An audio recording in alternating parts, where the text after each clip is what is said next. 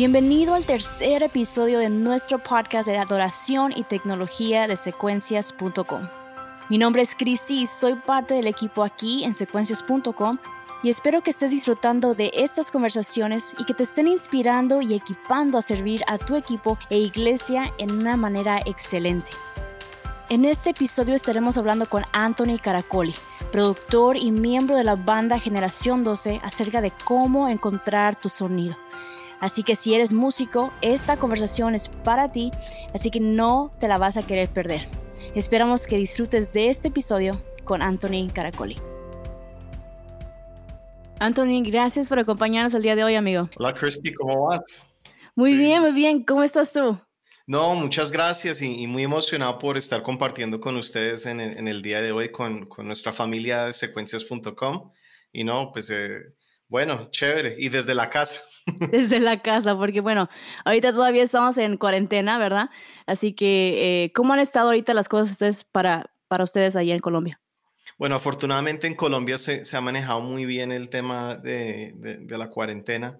Pues los casos de, de COVID-19 acá no son tan, eh, tan grandes como quizás están viendo cifras en los países más afectados, como el caso de Italia, España, eh, Estados Unidos, particularmente la, la región de Triestado de, de, Nueva York, que, que está súper afectado. Tengo varios amigos pastores que son de allá y tengo familia allá, entonces, pues bueno, eh, pues confiando en el Señor de que pues eh, va a pasar este tiempo y pues que todo, todo va a estar bien. Así es. Y bueno, Anthony, tú eres productor y también miembro de Generación 12, ¿verdad? Pero tal vez lo que muchos no saben es de que tú también y tu esposa Paola sirven como uno de los pastores en tu iglesia, la cual es Iglesia Misión Carismática Internacional en Bogotá, Colombia, ¿verdad? Sí, así es. Em, desde hace un tiempo pues venimos eh, ejerciendo el, labor eh, en la iglesia, el liderazgo y eh, tenemos un grupo de, varios jóvenes, eh, también, eh, bueno, tenemos de todo, jóvenes, parejas ahora, tenemos parejas que se están casando, hace poquitico se, se casó por lo civil, no, todavía no se, han podido casar por la iglesia, una pareja de nuestro equipo y, pues es, ha sido pues muy, muy emocionante escuchar buenas noticias como en medio de todo esto también y y fue una historia muy linda porque fueron a la notaría, antes no podían llevar ni fotógrafo ni nada, escasamente pudieron llevar a sus papás. Eh, fueron cuando ellos notarizaron su matrimonio, pues hicieron toda la ceremonia legal. Al salir de, de la, de, de, la notaría, estaba pasando por ahí al frente justo un fotógrafo y cuando los vio dijo, oye, ustedes se acabaron de casar, espere, les tomo unas fotos y tenía una, una, foto, una cámara profesional. Les hizo un foto estudio ahí y les regaló las fotos. Entonces, pues bueno, también yo digo, bueno, Dios es bueno porque también, sí, Dios es bueno porque ve también la necesidad de la gente y pues yo, yo lo que creo que los que, los que estamos en Dios, pues todo, todas estas cosas van a orar para bien. Y, y pues eh, para nosotros ha, sido una estación y un tiempo, pues obviamente que, que hemos querido reforzar mucho pues las ayudas a las personas. Como iglesia hemos venido también eh, diariamente, estamos regalando eh, decenas de, de mercados. Eh, a familias que lo necesitan en este momento ahorita a nivel de Colombia. Y, no solamente eso, pues estamos también súper comprometidos con eh, nuestras reuniones en transmisión y todo. Entonces, pues ha sido toda una experiencia también de, de, crecer, de, tocar en la iglesia sin tener la iglesia ahí presente, eh, de, solo pues uno mirar las cámaras y, pues decir que detrás de las cámaras hay, hay, hay, miles de personas y cada reunión hemos tenido en este tiempo miles de conexiones y pues nosotros calculamos que son familias. Entonces, pues eh, para nuestros cálculos como iglesia estamos creciendo, más ahora que en, los tiempos antiguos, entonces eh, cuando nos reuníamos presencialmente. Entonces, eh, creo que, que, ha sido algo muy especial como iglesia y ha sido algo muy especial pues como pues pues también pues ver cómo también podemos llegar a muchos hogares ahorita a través de la tecnología y por eso pues muy agradecido con el Señor por estos medios. Está increíble, ¿no? De como dices, ahorita están creciendo más de, de lo que estuvieran, si estuvieran, si estuviéramos reuniéndonos en, en persona que es ahorita, e, ese es la, como que el testimonio de qué tan poderoso es el Internet, la tecnología, y también que ahorita el hambre de las personas está que al máximo, ¿no? quieren esperanza, quieren este, conexión y, la iglesia está, está para eso, ¿no? Así que qué para escuchar eso. Y, bueno, e, el, el, que ustedes sean pastores yo creo que es algo muy clave porque al tener la perspectiva pastoral y musical, tú puedes entrenar a tus equipos musicales de una manera especial, yo creo, ¿no? Que les ayuda a distinguir cuándo añadir arreglos o cuándo distinguir qué menos es más en un momento de adoración uno de los temas más populares entre músicos es cómo encuentro mi sonido, ¿no? Y hay tantas influencias que tenemos, pero como, ¿cómo puedo yo encontrar mi propio tono, mi propio sonido? Así que tú como eh, pastor y también productor, ¿qué piensas de esta pregunta? Wow, es, una pregunta que, que, que, detrás de ella hay, hay mucha consecuencia, ¿no? Como de todo lo que uno puede llegar a pensar porque em, yo creo que, que, existe en nosotros las dos naturalezas. Los que somos músicos, también Cristi sé que, que tú tocas en tu iglesia y, eres una voluntaria partícipe ahí. Y pues como músico uno tiene pues el deseo de, de alimentar eh, ese deseo como músico y pues la naturaleza del músico es particular y pues viene, viene de todo lo que hemos venido haciendo durante muchos años, que uno aprende a tocar un instrumento, uno eh, invierte muchísimas horas. De hecho, eh, me atrevo a decir que, que, el labor de músico puede llegar a ser un poquito desagradecido, porque uno invierte un montón y, y, a veces eh, lo que tú inviertes versus lo que la recompensa que recibes después de la inversión, no, no, a veces se iguala, pero pues uno es apasionado y uno quiere crecer en el instrumento. Entonces, em, yo creo que por sí los músicos pensamos que como invertimos un montón de tiempo y eventualmente llegamos a, tener como el estatus de ser buenos, eh, ahí ya pensamos como que, bueno, porque yo hice este sacrificio y porque yo hice esta inversión de tiempo y de dinero y de estudiar y, de, practicar un montón, como ya yo me siento eh, con el derecho de poder hacer ciertas cosas y, de poder eh, plasmar mi talento como yo quiero. Em, en condiciones normales eso está muy bien, y es lo que hacen eh, muchos de los músicos virtuosos, pues obviamente son, son personas que, que, han estudiado, que se han preparado y por ende esa preparación y ese estudio los, les ha dado talentos increíbles y, por esa razón pues ellos plasman ese talento en música muy compleja. Eh, muchos de ellos... Eh, voy a nombrar algunos músicos súper virtuosos que son de mucha admiración. Hay un bajista que, que, es muy conocido, Victor Wooten, que es un, bajista súper conocido en el medio eh, secular. Eh, y, es un, y es un tipo que, que es, eh, un, o sea, es un gran maestro de música, es indudablemente uno de los mejores que hay en este tiempo. pero finalmente cuando tú vas a Spotify, buscas la música de él, a mí me llega a suceder que yo puedo escuchar esa música y, pues puedo tener admiración, pero mi, mi, admiración dura una o dos canciones y después la tercera como que ya quiero escuchar otra cosa, porque, porque ya, ya es muy complejo, ya es, pues ya es mucho, mucho de lo del músico, ¿sí? y, y, pues entiendo también que viene la otra parte que es... Eh, la razón yo por qué estoy aquí. Y pienso que ese filtro es importante hacérselo uno mismo. O sea, yo como músico en la iglesia, yo por qué estoy aquí. O sea, es, claro, hice toda esa inversión de tiempo, crecí, eh, duré años estudiando. El promedio dice que, que para ser, tener un músico bueno en la iglesia, esa persona se tiene que preparar durante cinco años. Es, es como el promedio, ¿no? Lo que yo he visto en algunos TED Talks y, y muchas cosas. Eh, y yo creo que, que eso que, que es, es, cierto, pues nuestros voluntarios en la iglesia tienen un, un gran valor, porque muchos de ellos, eh, algunos están estudiando música formalmente eh, en un instituto superior, haciendo mucha inversión. ¿Y dónde dejamos eso? Pero creo que, que también la otra parte es cuando yo entiendo por qué estoy en la iglesia, por qué estoy ahí, por qué estoy sirviendo, eso pone en perspectiva, ese filtro pone en perspectiva mis prioridades y, mis prioridades em, y que es algo que, que, va en contra de la naturaleza del músico. Porque la naturaleza del músico es que yo quiero que me vean, quiero que vean que soy bueno, que, que todos esos años que estudié valieron la pena y que me construyeron hasta el día que yo, o sea, a ser la persona que yo estoy hoy por hoy.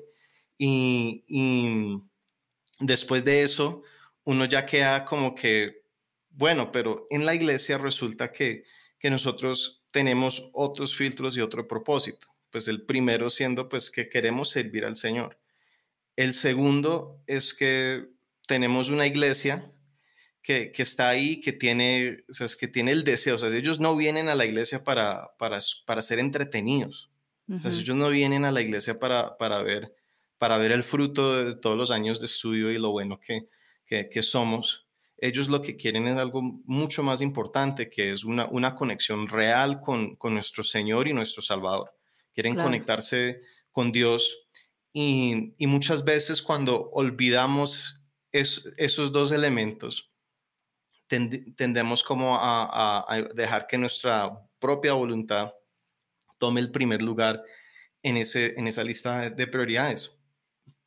Y yo creo que eh, de, muchas maneras, en muchas cosas, em, es lo que sucede, es la lucha que hay dentro de muchos de los músicos. Entonces, cuando tú me preguntas cómo encuentro mi sonido, em, hay, dos tipos de sonido que tú debes de tener y yo pienso que todo músico debe ser muy versátil. hablando de la parte musical, eh, yo debo entender que, hay ciertos sonidos para ciertos momentos.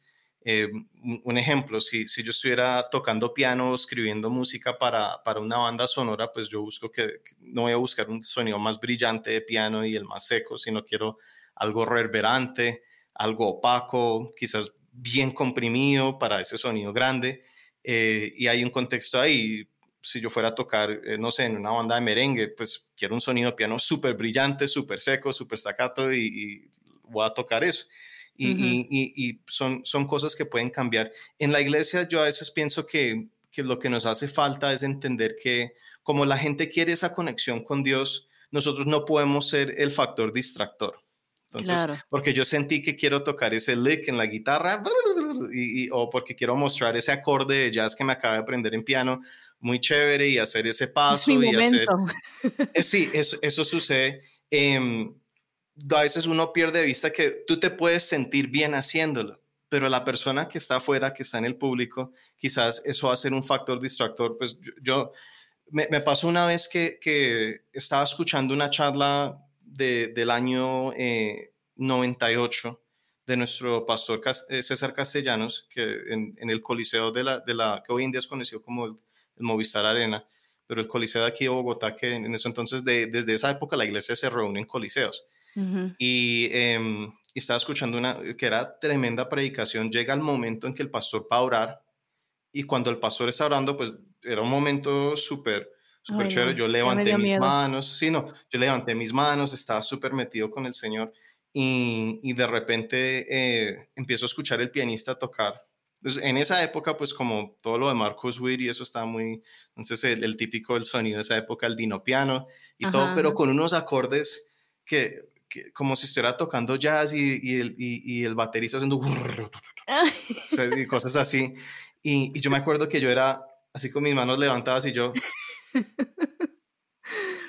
y no me pude porque eso me sacó no me pude conectar con el momento que se había creado a través de la charla. Y estaba viendo un DVD de, de una charla que, que, se grabó en, en VHS, yo creo, y que se pasó un DVD. Y yo, yo en ese momento yo caí en cuenta de algo. Esto pasó hace varios años que yo vi esto y yo, yo dije, yo tengo que reevaluar lo que yo estoy haciendo como músico porque eh, me sentí reargullido también, como que será que yo estoy, cuando toco el piano por tocar ciertos acordes o melodías, será que yo estoy sacando a la gente de la administración? Entonces, mucho de lo que tiene que ser mi sonido, eh, en inglés diríamos selfless. O sea, yo diría que, que uno, uno tiene que ser desinteresado en su sonido. O sea, no voy a buscar sonar como, como yo quiero sonar, sino que cómo puedo sonar yo para, para que esa conexión sea más real si me hago entender, que esa persona que viene a la iglesia por primera vez, que ellos se conecten, porque obviamente, ¿sabes? Está el otro extremo, si yo fuera un mal músico, eso también distrae, que tú metas un acorde mal, o que toques la nota que no es, eh, o que cantes desafinado, o fuera de ritmo, tocas la batería, o sea, todas esas cosas son factores que, que llegan a distraer. Entonces, vamos a suponer que, que, pasamos esa curva de aprendizaje y, que ya superamos eso y ahora vamos a pensar que ya somos muy hábiles, muy talentosos. Ahora ya hay un momento en que yo tengo que pensar cómo lo voy a hacer. Si, si yo fuera el, el general del ejército de Estados Unidos, ¿yo cuántos recursos tengo? Entonces, ¿cuántos, ¿cuántos recursos tengo para usar Entonces, en el momento que, que, que no sé, vamos, vamos a suponer que, que los canadienses se, se, pusieron bravos con nosotros, ah, se pusieron bravos, entonces, ¿sabes qué? Todo el ejército, saquemos todas las tropas y toma la frontera con de Estados Unidos con Canadá. Eso sería absurdo, ¿no, ¿no, te parece? Claro. Y hay músicos que en la primera canción, ¿sabes? y sacan todos sus recursos, entonces sacan todo lo que saben tocar y en la primera canción y suena absurdo y no se dan cuenta.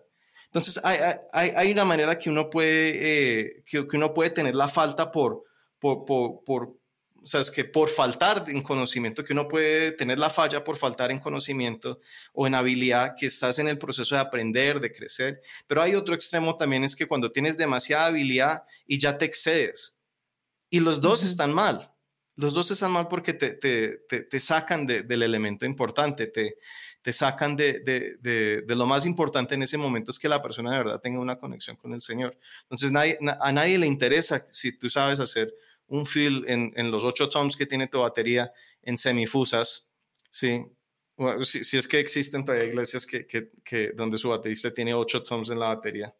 Pero si, si es así o no es así, pues nadie de verdad le importa eso. La gente lo que quiere es conectarse con el Señor y cuando tú entiendes que el Señor es el que va primero, que la necesidad de la congregación va primero, que también cómo se sienten tus compañeros de la banda va primero en esa lista de prioridades antes de, de tú, esos, todos esos filtros te van a llevar a tomar buenas decisiones en cómo mejorar tu sonido. Espero que estés disfrutando de esta gran conversación con Anthony. Aquí en secuencias.com, nuestro deseo es poder equiparte con los mejores recursos para que tú puedas enfocarte en lo que realmente importa, que es la adoración. Así que me gustaría tomar unos minutos para compartirte The Rehearsal Mix, un recurso que Anthony y todo el equipo de su iglesia usan para prepararse para sus servicios.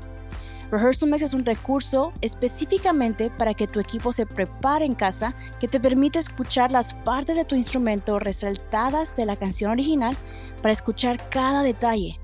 Hoy tú puedes encontrar Rehearsal Mix ya integrado en nuestra app de cifrados llamada Chart Builder, donde puedes tener acceso a miles de cifrados precisos junto con las mezclas de ensayo, todo en un mismo lugar.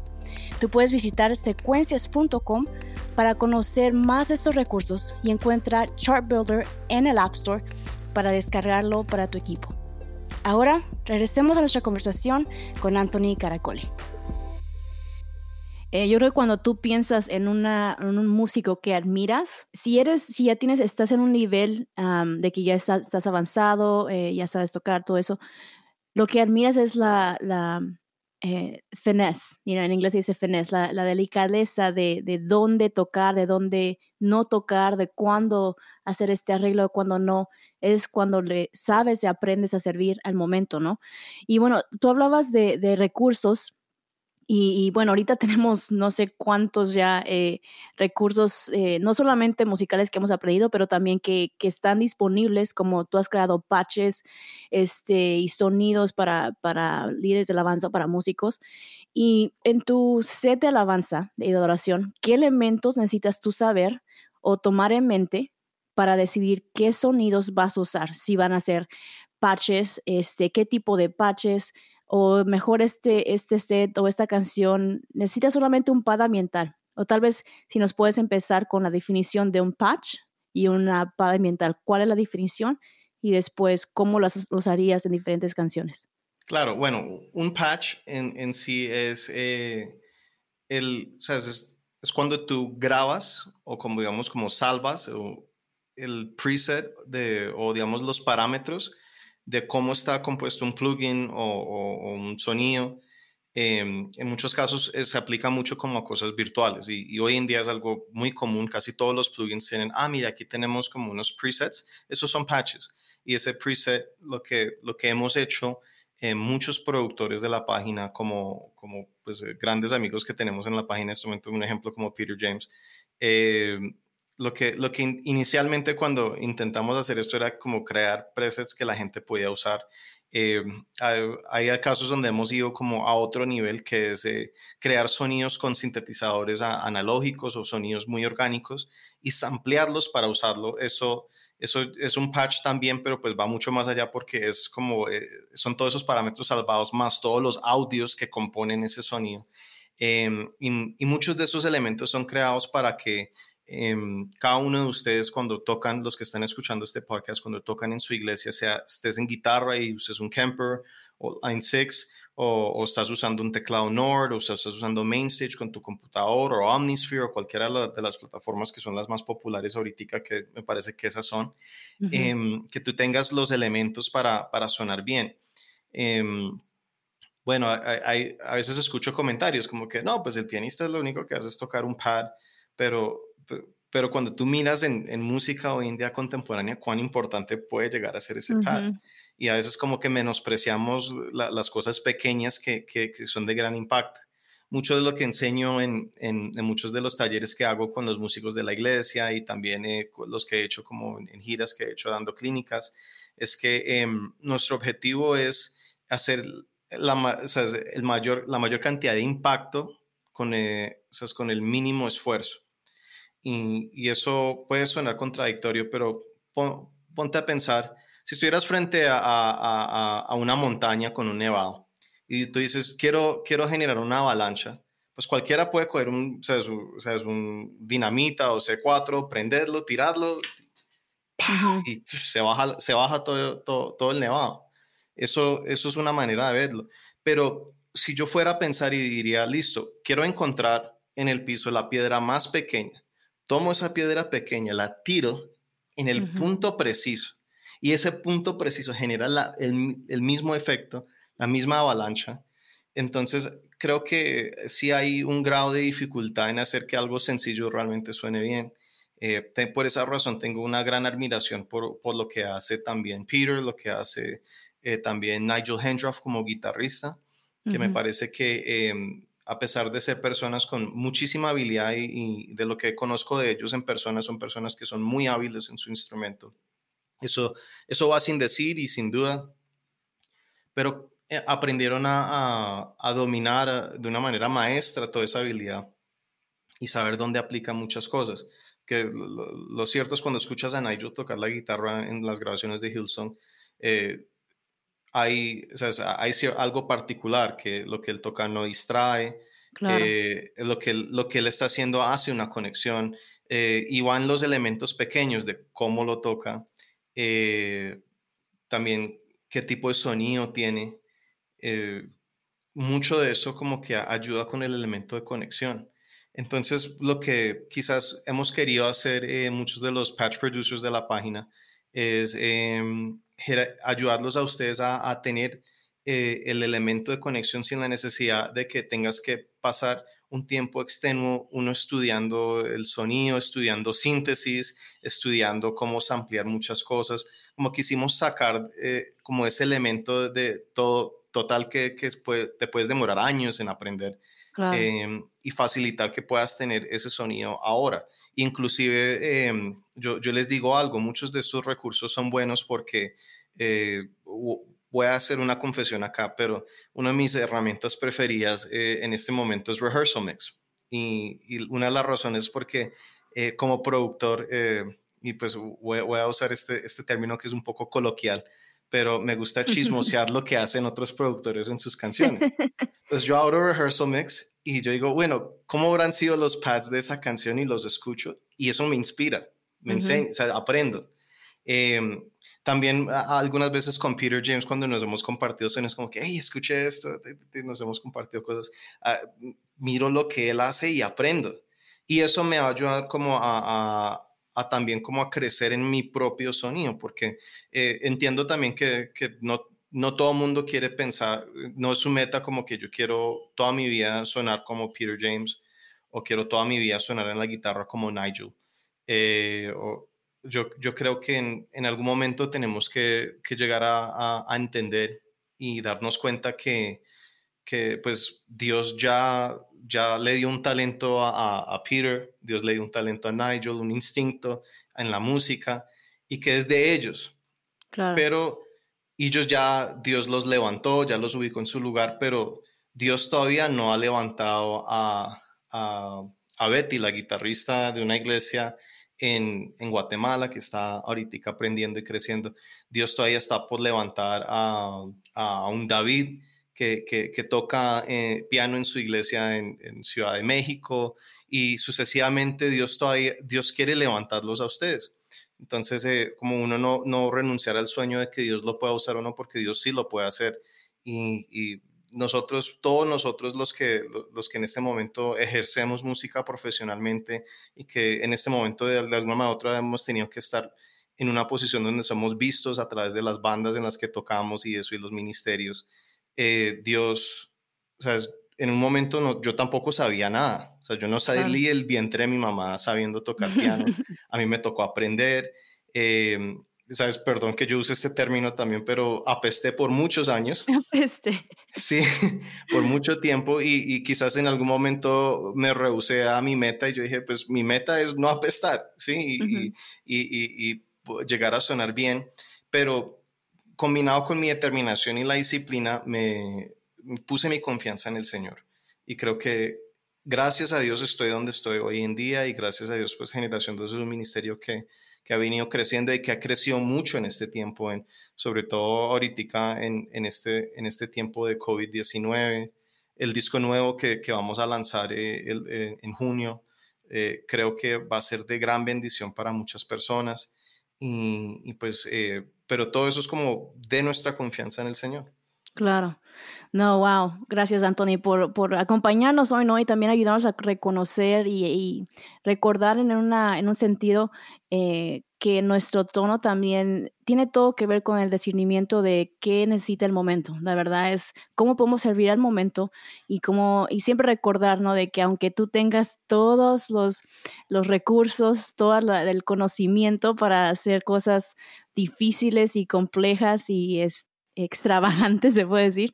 No se trata de eso, ¿no? Se trata de poder eh, quitarte de, ser una, un estorbo, se puede decir, de una manera, o también una distracción para que personas se conecten con Dios.